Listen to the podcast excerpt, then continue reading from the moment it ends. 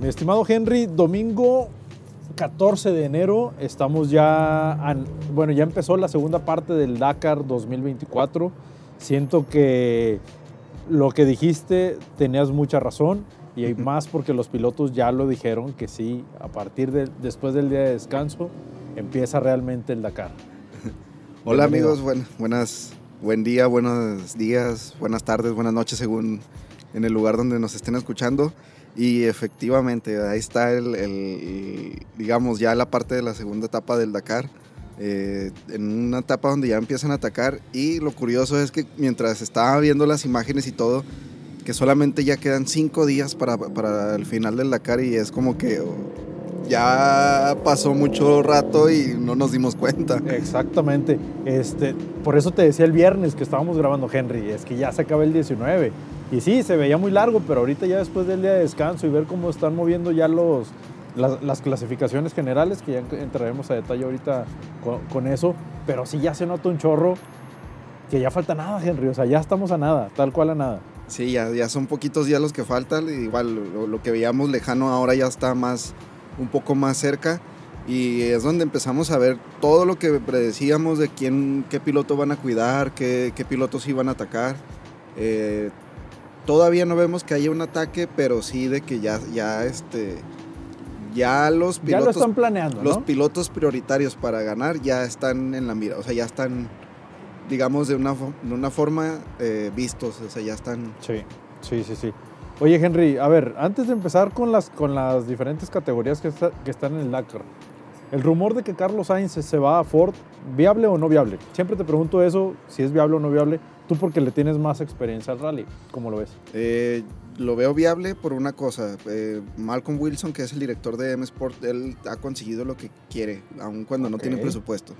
Ya conoce a Carlos Sainz, trabajó con él en los 90, pero no lo veo viable porque Carlos Sainz está en un equipo, en un equipo de fábrica, en una marca que lo ha protegido demasiado y hasta lo vemos en este Dakar, lo está protegiendo todavía. Entonces, mm, no sé, no, no lo veo en M Sport, pero tampoco lo veo imposible. Sí, o sea, yo, yo te decía hace rato eso, bueno, desde la mañana que vi la nota sí se me hacía raro, pero imagínate si Carlos Sainz gana, gana el Dakar este año.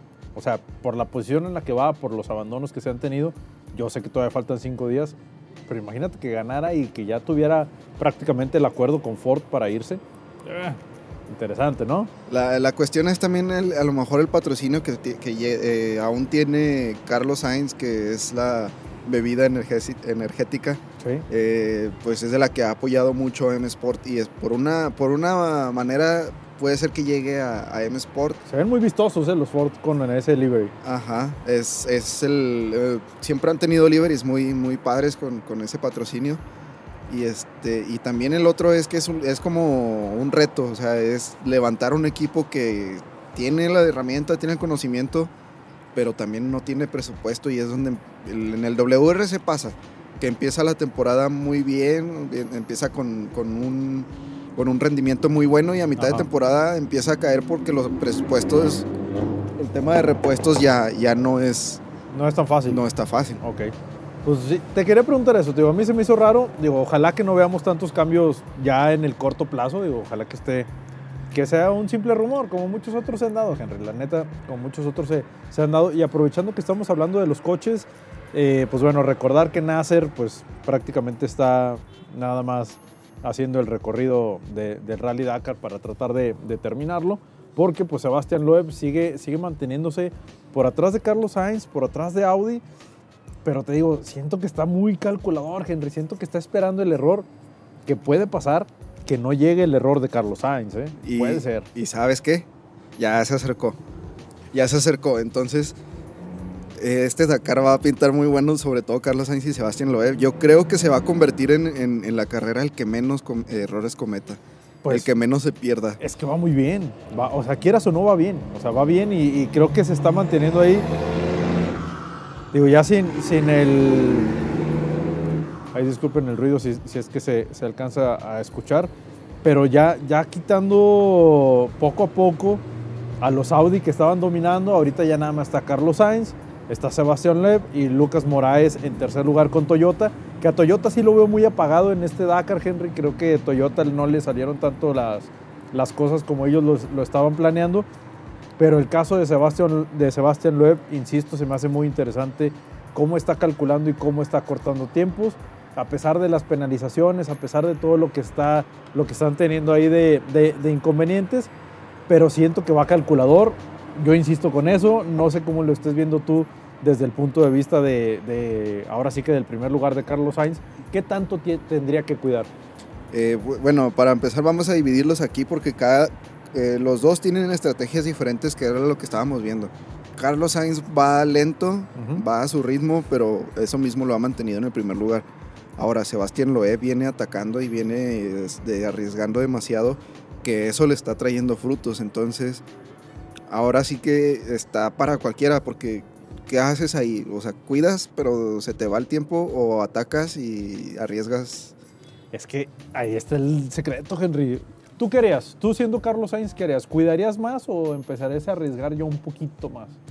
Yo creo que me, me, quedaría guardado y ya en el último día, si es posible, ya atacaría, y, pero no sé, ya depende, de, depende de la diferencia que tenga en los días finales. Es que es lo que te decía, o sea, que ¿qué tanto, qué tanto puedes arriesgarte ahorita pero qué tanto te puedes arriesgar al final y qué tanta ventaja vas a tener, güey, porque al final de cuentas, si ya es mucho la diferencia y no la logras acortar en las últimas dos etapas, vamos a ponerlo así, ya no te va a servir de nada cuidar. Son, son 19 minutos que pues son cualquier pérdida en el mapa, en las notas. Una, o, punchadura, una punchadura.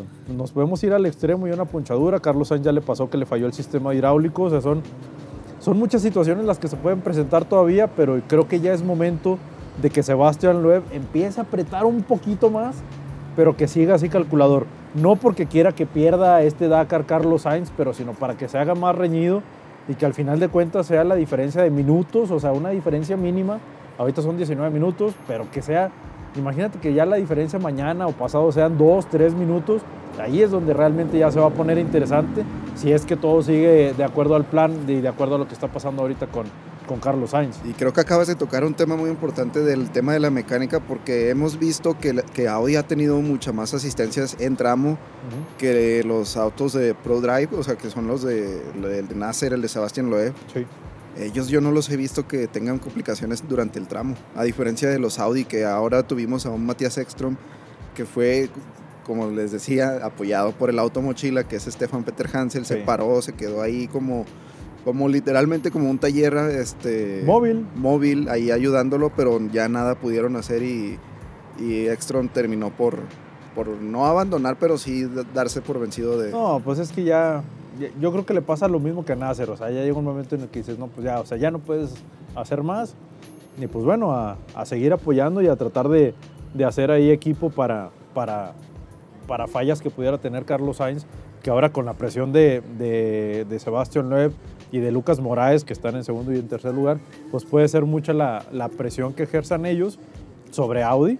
Digo, no son coequiperos los de Bahrain Raid ni los de Toyota, pero pueden hacer presión ellos para tratar de buscar el error de Carlos Sainz, que no sabemos, insisto, si vaya a llegar. Ojalá que no llegue, ojalá que siga tal cual como están pasando las cosas hasta ahorita. Pues sí, el, el emocionante de, de, un día para otro literalmente se puso se puso color de hormiga en, cuanto en autos. Sí, sí, sí, sí. Ahora, Henry, ah, tenemos que hablar de la descalificación de Eric eh, en, la, en, la, categoría de, de, de los Challenger.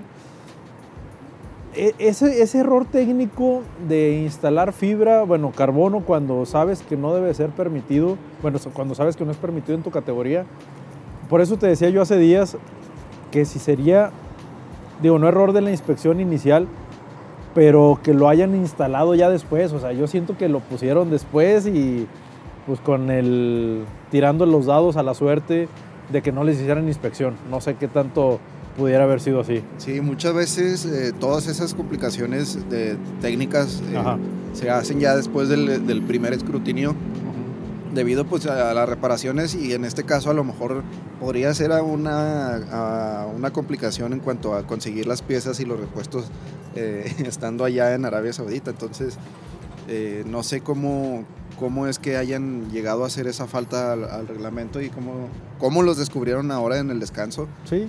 Pero sí. digamos, mancha un poco porque pues es como venían seis días haciendo el, todo perfecto y de repente dicen que no es legal, entonces ya no es, no es buen visto. Y, también influye aquí lo que habías platicado tú y, me gustó cómo lo mencionaste porque pudo haber alguna queja también, ¿no? Sí, eh, muchas veces también es el escrutinio o también hay denunciantes por parte de otros equipos quienes avisan a la organización de que probablemente acuérdense de Fórmula 1 de Benetton, o sea, quién era el que estaba denunciando al otro equipo de que tenían el, el sistema eléctrico de, de, estabilización. Y en este caso pudo haber sido igual, o sea, como alguien lo ha de haber visto o algo, y, pero pues de eso no, no, no tenemos la, la certeza segura, pero, pero son las probabilidades. Pero estaba muy marcado el dominio, Henry. La verdad estaba muy marcado el dominio y siento yo que, pues como en otras categorías, oye, si pones una queja y no tienes razón, te vamos a multar a ti, pero si tienes razón, pues vamos a descalificar. Y en este caso, pues sí, sí te terminaron descalificando a, a, Eric Oscal y, pues bueno, del equipo Energy, Land, Energy Landia Rally Team y su copiloto español Oriol Mena fueron descalificados, pero pues te digo, no sé, no sé, no sé, a, a mí me pinta más a, que esa pieza de carbono la instalaron después de, de, las inspecciones iniciales. Ojalá me esté equivocando, pero pues bueno, yo, yo lo veo más por ese, por ese lado. Eh, la clasificación ahorita está con Michelle Gutiérrez en, primer lugar del equipo Taurus, eh, Cristina Gutiérrez de Red Bull, que Cristina ya sabemos que tiene mucha, mucha experiencia en el Dakar. Pues bueno, ya están en segundo lugar y siento yo, Henry, como lo habíamos platicado ya, tienen, tienen vía libre, o sea, tienen vía libre tal cual, porque tanto el primer y segundo lugar tienen penalizaciones, tienen diferencia de tiempo, pero también tienen penalizaciones que eso puede ayudar al final del día para que puedan recuperar algo de posiciones. Chaleco, híjole, Chaleco ya en tercer lugar, que no había pintado tan, tan presente en este, en este Dakar pues ahora siento yo que los primeros tres lugares tienen posibilidad, Henry, en esa categoría. Sí, Chaleco, Chaleco no andaba en la categoría y sabe de, lo que. Sabemos de lo que puede hacer en, el rally. Eh, y es líder ahorita de, sus coquiperos, o sea, es líder de los Canam. Y 40, mm, 40, minutos de diferencia sobre 7 minutos del segundo lugar no es mucha, no es mucha diferencia, entonces es es un candidato hasta de llevarse la victoria si, es, que Mitchell no tiene algún error o alguna falla. Tomando en cuenta que tiene 19 minutos de penalización Mitchell, ¿eh? tomando en cuenta eso, esos 7 minutos que pueden ser nada, como lo dices tú, pueden marcar el rumbo de que Chaleco pueda ganar en su, en su categoría o que Cristina pues aproveche también ese, ese esas penalizaciones para tratar de subir ese pequeño escaloncito, ese pequeño lapso de tiempo a cortarlo. Y pues yo creo que sería muy bueno también para ella que pudiera ganar el Dakar, pero Chaleco no creo que vaya a estar así como que con, con la conformidad y con la comodidad de que pues bueno, ya no puedo hacer nada. Son 40 minutos que pues faltan 5 días y pueden acortar muchísimo, muchísimo todavía a lo largo de estos días. Sí, es, es muy importante de que no, no dejarse llevar por porque sea mucho tiempo hay que, hay que ver las imágenes porque ahora en el tramo que hicieron el día de este tramo 7, este, el terreno es totalmente diferente a lo que estábamos viendo de, dunas. A las 48 horas de tapas. Regresamos a, a, las piedras. Las piedras pues no perdonan, inclusive alguna caída, algún golpe afecta demasiado más que en la duna. Entonces Aquí es donde, donde cualquier cosa puede pasar. Cobra factura rápido las piedras, ¿no? Siento yo que es más fácil, como dices tú, de que se pueda cometer un error y pues ahora sí que de la costumbre de estar en las dunas, como lo mencionaba Jorge y Daniel y inclusive este Héctor Guerrero, que lo decían pura duna, pura duna, pura duna, pues ya salen de ese territorio ahora a lo difícil, a lo complicado y qué bueno que, que, estuvo planeada así la etapa, pues para sacarlos de su zona de confort. Vamos a ponerlo en esa perspectiva, Henry. Yo siento que lo están sacando de su, están sacando a todos los pilotos de su zona de confort y pues bueno, a ver, a ver cómo se pone la categoría de Challenger. Te digo, yo creo que, que sí pinta, pinta interesante. A mí me gustaría ver a Chaleco un poquito más arriba. Te digo, este año siento que se apagó mucho, pero pues ya con, este, con, con la descalificación del piloto polaco y del, de su navegante o de su coequipero español, pues siento que, que les abre la puerta. Yo siento tal, cual eso, Henry, que tienen, vía libre para poder ganar cualquiera de los primeros tres. Sí, así es. Y pues es, es un piloto que, repito, ya habíamos, ya conocemos más o menos qué es lo que es capaz de hacer y pues a esperar a, que avancen los días y a que a, que ver sus resultados. A que haya más resultados. Henry, vámonos a pasar, vamos a pasarnos, perdón, a la categoría de motos, que también sigue bastante interesante.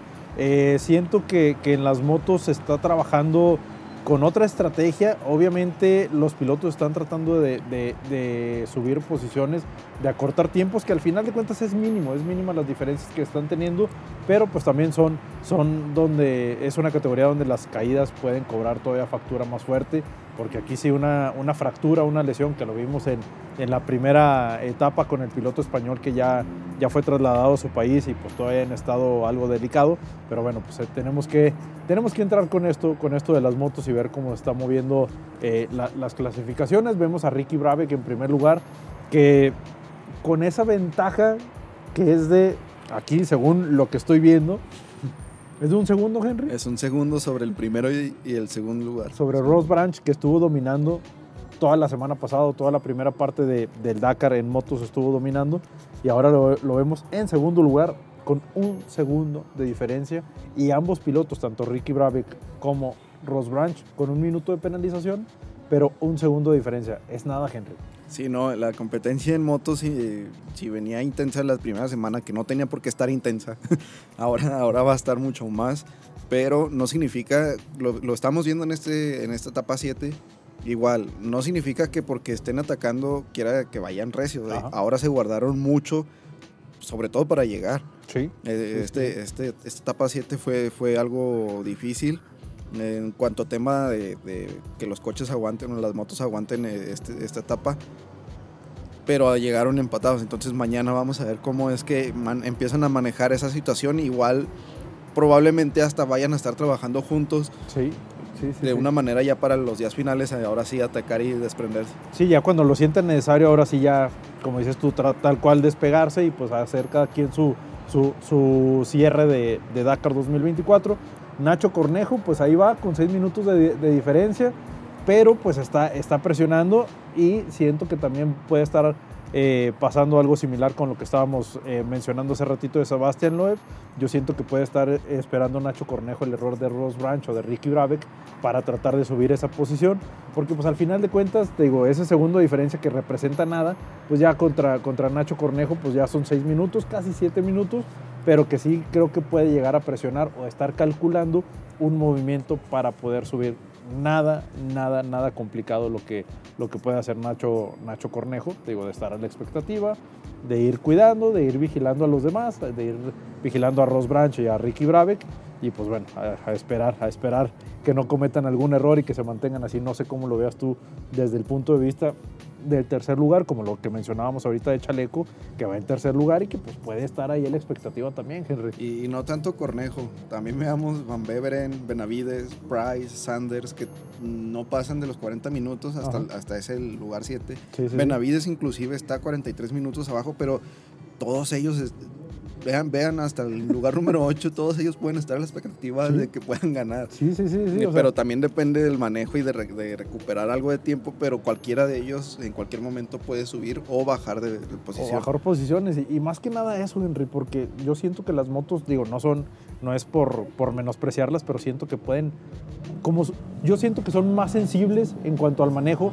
Nada que ver con los carros, nada que ver con los SUVs que, vas más protegido, es lo que hemos mencionado, que vas más protegido y aquí en las motos, si te caes, pues sí te puedes poner un buen trancazo, lastimarte bastante fuerte y pues perderte ya ahora, ahora sí completamente el Dakar. Pero pues bueno, aquí seguimos viendo que inclusive Toby Price bajó posiciones, pero no creo que se quede tanto a la expectativa yo siento que Toby, por, como lo conocemos y lo que ha hecho, pues va a salir a recuperar posiciones, a lo mejor no para ganar el, Dakar, pero sí a recuperar la mayor cantidad de posiciones posible frente a Kevin Benavides, a Andrew Van Beveren, a Nacho Cornejo, contra Ross Branch, porque también siento que Ricky Brabeck va a tratar de mantenerse ahí. Ahorita ya fue un segundo y a ver mañana en la etapa 8 qué tanta diferencia puede sacar.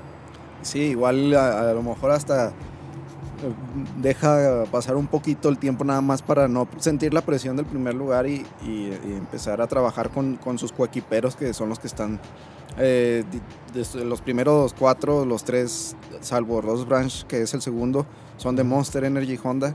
Entonces, igual pueden estar ahí, digamos, en una manera segura trabajando.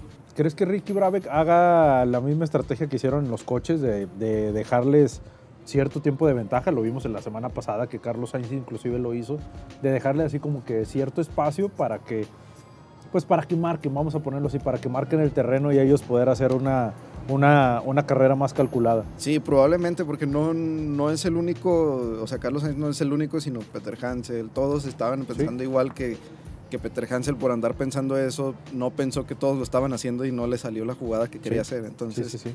si, si es benéfico salir antes por, para ver el trazado del piloto anterior, pues es... es Hay que mejor. aprovecharlo. ¿no? Digo, pues hay que, hay que sacarle ventaja, Siempre. ventaja a eso. Siempre y cuando no se hagan los surcos que ya empiezan a volverlo pesado para los autos y motos y ahora sí te cuesta tiempo eh, Recuperarlo. sí, pasar la, la etapa. Híjole, yo, yo veo, veo muy, muy peleado. Digo, también, también en los Challenger lo veo peleado, pero siento que está todavía más peleado en las motos, Henry, porque, digo, es de las categorías que más llama la atención, es a la, a la categoría que más medios, inclusive la cobertura del Dakar se, se enfoca mucho, se enfoca mucho en, en las, en las motos, pero bueno, tenemos que ver, tenemos que ver cómo, cómo, se, siguen, cómo se siguen moviendo. Eh, quiero que hablemos un poquito de los mexicanos. Ahorita vamos a, sacar la, la información de en qué posición, en qué posición están. Jorge Hernández y Daniel González están en posición general 79 de las SUV. Nada mal, Henry. Estaban en 98, si mal no recuerdo, 98 y 94 con este Héctor Guerrero. Posición 79 no pinta nada lejos. Tú lo mencionabas, están en los primeros 100 y lo mencionaste con una, con una palabra en específico que ya le quitaron el dígito que tenían ahí bailando eh, los pilotos mexicanos. Sí, y eh, bueno, hay que ver también que están, están haciendo un buen Dakar, están sobre, sobre muchos pilotos que, que pues este, ya digamos tienen un- algo de experiencia en el Dakar y, y- y, pues bueno, ellos están, están haciendo el, el buen trabajo hasta esta etapa 7. Este, es muy importante y sobre todo creo que les va bien mucho en el ánimo de que están haciendo las cosas bien y cada vez se están manejando mejor, ya, ya se sienten, digamos, más a gusto en cuan- con la, con la SU, eh, pues sí, con el Racer. Con el Racer que están. Este, y ya están muy enfocados y la semana pasada estaban muy enfocados, yo creo que esta semana lo van a estar más, sobre todo por las etapas que vienen, que ya no, es, ya no son los mismos terrenos, pero, pero ya la- la- el objetivo de estar terminando las etapas y ahora teniendo un plus de que están avanzando muchas posiciones, eso, eso les va bien en... en Creo el- que está influyendo mucho lo que mencionaba Jorge en sus videos, que Dani sabe cómo manejar las dunas y siento que eso les dio confianza para recuperar un montón de posiciones, o sea, subieron 20 posiciones, Henry Aprox, digo, 20, 21, 21 posiciones en, en, eh, pasar de la etapa megamaratón de 48 horas a llegar a la etapa 7 en, en- en- en posición 74.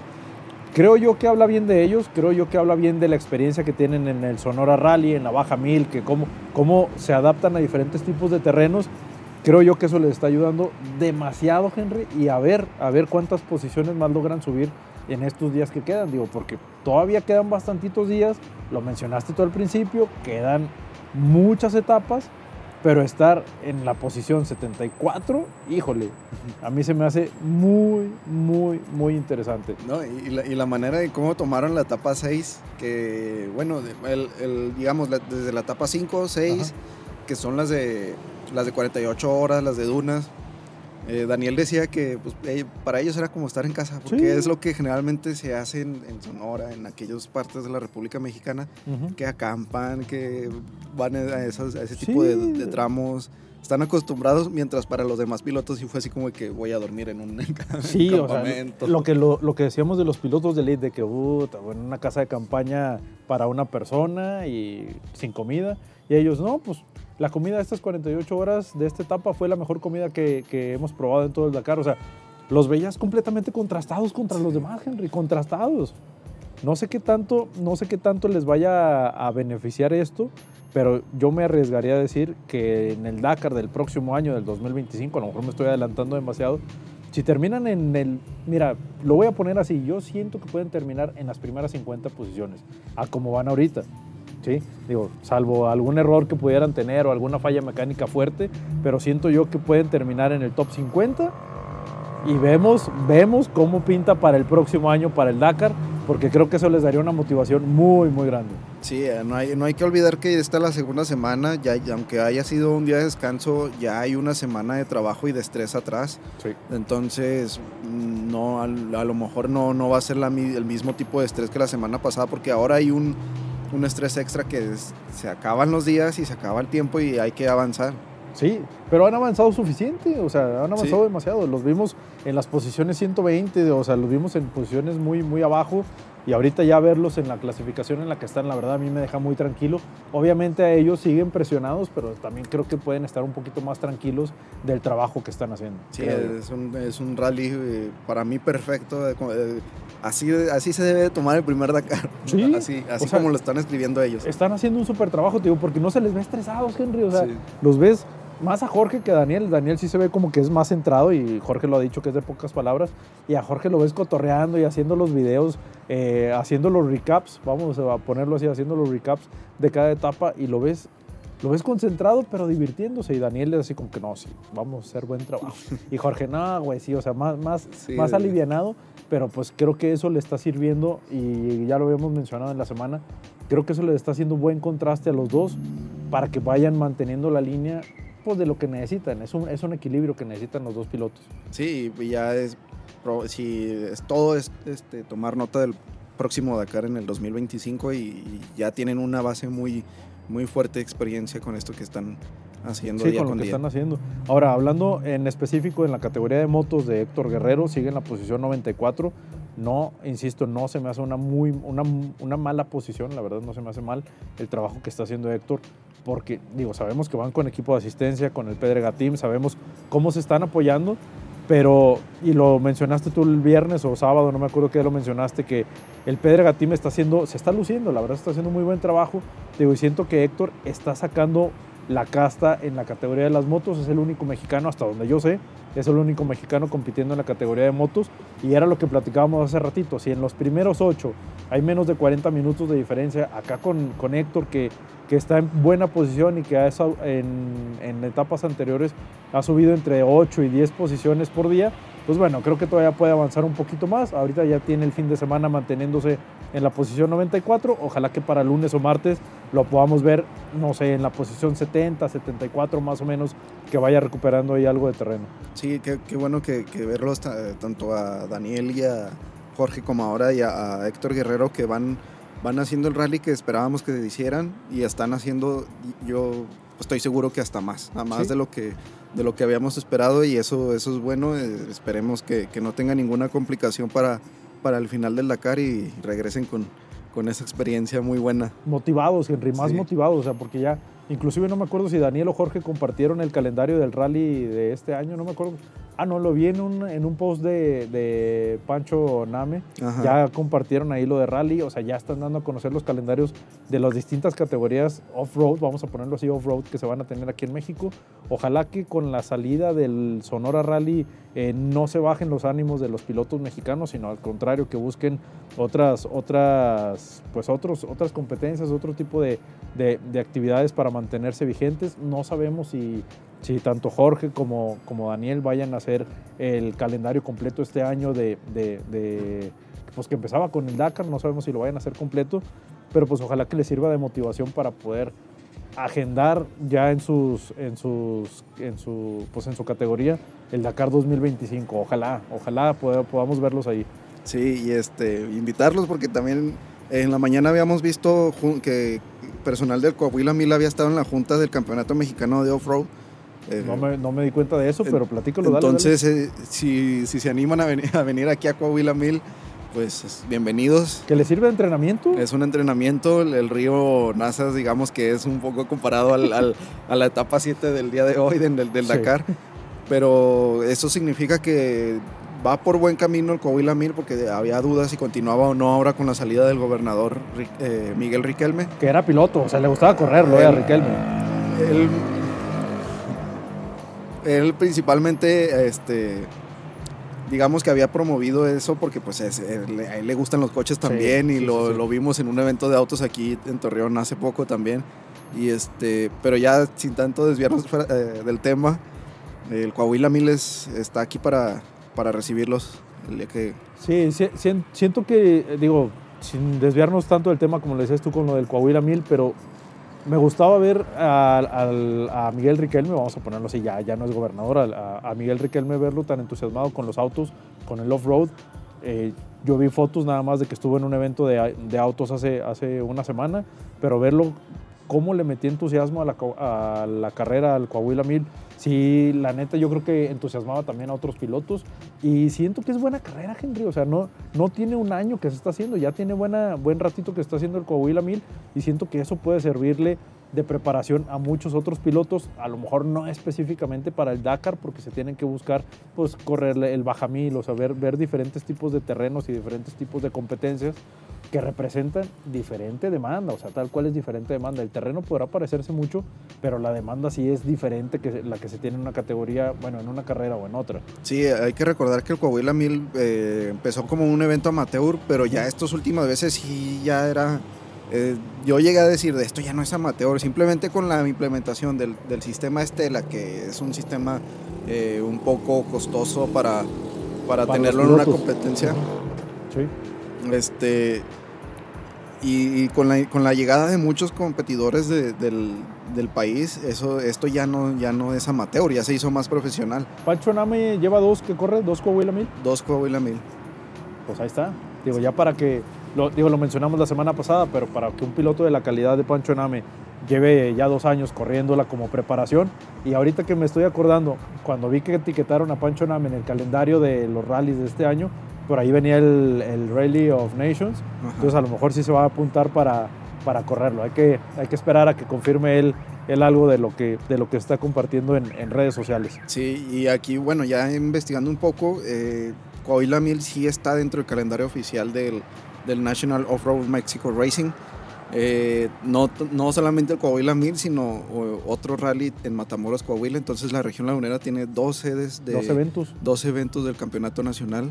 Ojalá que podamos este, cubrirlos este año los dos. Y, pues invitamos a Daniel y a Jorge y a, Héctor a, Oye, van a venir bien cansados del Dakar y nosotros todavía queremos que, que, se apunten al, al, Coahuila 1000 y al, de, y al de Matamoros. Pero bueno, hay que ver. El Coahuila 1000 yo siento que sí les puede servir este, mucho y ojalá que puedan darse la vuelta y ver más pilotos insisto, que les sirva de motivación para en un momento dado llegar a una, a una baja mil o a un Dakar, que creo que es los que corren en off-road, yo creo que el Dakar o la Baja Mil son así como que el, el objetivo principal para, para correrlo, ¿no? Sí, son, son retos muy, muy, muy interesantes, muy llenos de, de, pasión, sobre todo en la Baja Mil, que, que es, un, es un tema donde los aficionados están ahí a pie de, a pie de tramo ayudándote, estando listos para lo que sea, con sus camionetas por si te atora. O sea, ahí, está, ahí está toda la gente eh, esperando ayudar, participar en este evento. Eso es muy importante que que el público se sienta que es dentro del evento, por eso, por eso funcionan muchos,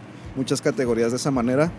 Y el Coahuila 1000, hay que recordar que tiene igual, o sea, tiene todo tipo de, superficies, hay arena, hay eh, eh, tierra, hay piedras, entonces eh, es un evento que está creciendo y ojalá ya lo, ya lo podamos considerar ahí como, como la baja mil. Como algo más oficial, o algo más fuerte, algo más formal y que los pilotos se, animen cada vez más a, venir a, a, correrlo. Digo, a mí me, gustó el evento al que fuimos el año pasado de, del Coahuila 1000. Ojalá que este año lo podamos cubrir un poquito más adentro. A lo mejor sí nos animamos a. Y también que lo podamos correr. O, correrlo o, recorrerlo. Correrlo o recorrerlo. Vamos a ponerlo así. Ser participante. Porque a lo mejor podemos, podemos recorrerlo para, para hacer una cobertura más completa. Ahora aprovechando que ya tenemos eh, un par de drones que pueden sumarse a la, a la, cobertura. Ya estoy comprometiendo a Daniel, pero bueno, a lo, mejor, a lo mejor se puede hacer algo también por ahí. Pero bueno, Henry, ¿algo más que tengamos que agregar de las, de las diferentes categorías del Dakar? Pues nada, es, es, un Dakar ahora sí que se volvió, si era interesante, ahora está mucho más interesante. Eh, los invitamos a que, a que nos sigan aquí a que los últimos días del Dakar. Esto ya viene entre Fuerte, emoción bueno, fuerte, porque, sí, bueno. porque es una emoción de que ya queremos que se acabe, pero no queremos que se acabe. Entonces Exacto, exacto, eh, nos exacto. va a dar depresión post-Dakar al, al Sí, terminar el, el- el rally, pero no hay que pensar en eso, hay que disfrutarlo.